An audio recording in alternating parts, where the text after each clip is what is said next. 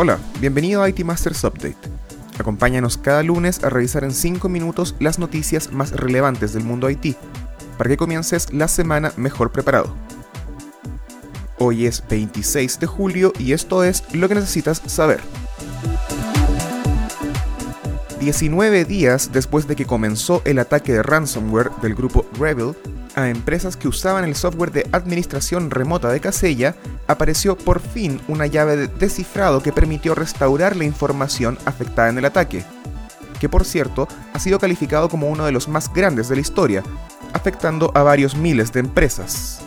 Lo curioso es que la llave no llegó por el pago de los 70 millones de dólares que exigían los cibercriminales, sino por una tercera persona, cuya identidad Casella no ha revelado. Aunque la compañía dijo que no podía confirmar ni denegar que se haya realizado el pago. Para sumar la sospecha, recordemos que el sitio del grupo de hackers Rebel desapareció de Internet el 13 de julio, junto con las páginas que utilizaban para negociar con sus víctimas o reclutar personal, y sin dejar ningún mensaje o declaración detrás. ¿Quién podría estar detrás de esta llave entonces? Se especula que hay solo tres opciones posibles. El gobierno de Estados Unidos, que ha endurecido recientemente su política anti-cibercrimen, y Joe Biden incluso ha tratado el tema directamente con el presidente Vladimir Putin, dadas las evidencias de que por lo menos alguno de estos grupos criminales reciben recursos del gobierno ruso. La segunda opción es justamente que Rusia instruyó la entrega de la clave de descifrado, por presiones políticas. Y la última alternativa es simplemente que Casella o alguno de sus clientes hayan realizado el pago, quizás antes de que Revil decidiera desaparecer del mapa. Son días misteriosos en el mundo del ransomware, una de las amenazas que han sido utilizadas de forma más espectacular en los últimos años. Siguiendo con el cibercrimen, aumentó en 68% el número de ataques de malware registrados en el segundo trimestre del 2021, comparado con el mismo periodo del año pasado. La cifra es de la firma de ciberseguridad Netscope, que acaba de publicar su reporte de nube y amenazas. El vehículo más común para este malware fueron las aplicaciones de almacenamiento en la nube, con el 66% de los casos, casi la mitad de las descargas de malware fueron documentos de Office, frente al 20% del primer trimestre del año. Esto debido por supuesto a la masiva movida hacia el trabajo remoto que operó en el último tiempo. El estudio también descubrió que el 35% de las cargas en la nube afectadas por el malware estaban expuestas a la Internet pública, en servicios como Azure o AWS.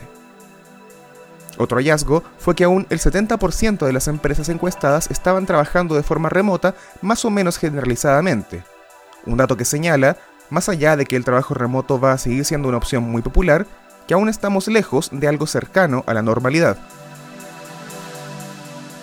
Finalmente, el próximo año aumentará 3% en promedio el gasto IT en todos los sectores y en casi todas las compañías, pero la cifra no necesariamente es positiva la inflación generalizada podría ser insuficiente en los presupuestos, la falta de personal calificado, la muerte de los centros de datos y un gasto histórico en infraestructura y aplicaciones de nube fueron algunos de los hallazgos principales del informe IT Spending and Benchmarks de Computer Economics y Avasant. La encuesta lleva 32 años proveyendo métricas para ayudar a las organizaciones en la administración de su presupuesto IT, y es realizado con base en una consulta a 234 empresas en Estados Unidos, Canadá y Europa, en 28 sectores productivos. Tres cuartas partes de las compañías encuestadas dijeron que aumentarán su presupuesto IT, en línea con el gasto pre-pandemia. La contratación, sin embargo, no aumentará significativamente debido a las eficiencias que se consiguieron gracias a la nube, el software como servicio y la automatización. Un elemento clave a considerar para la planeación presupuestaria es la inflación, que el mundo entero está viendo subir. El Banco de México, en su informe del primer trimestre, proyectó un alza de 4.8% en los precios para el cierre del año. Estados Unidos, mientras tanto, espera mantener el índice actual de 6%. La consecuencia es que las organizaciones pueden encontrarse con que un presupuesto IT que consideraban adecuado para sus necesidades se termine quedando corto al final del año fiscal. Eso fue todo por esta semana. Suscríbete a este update en iTunes, Spotify o Stitcher. Visita itmastersmac.com y acompáñanos también en nuestro canal de YouTube IT Masters News. Hasta la próxima.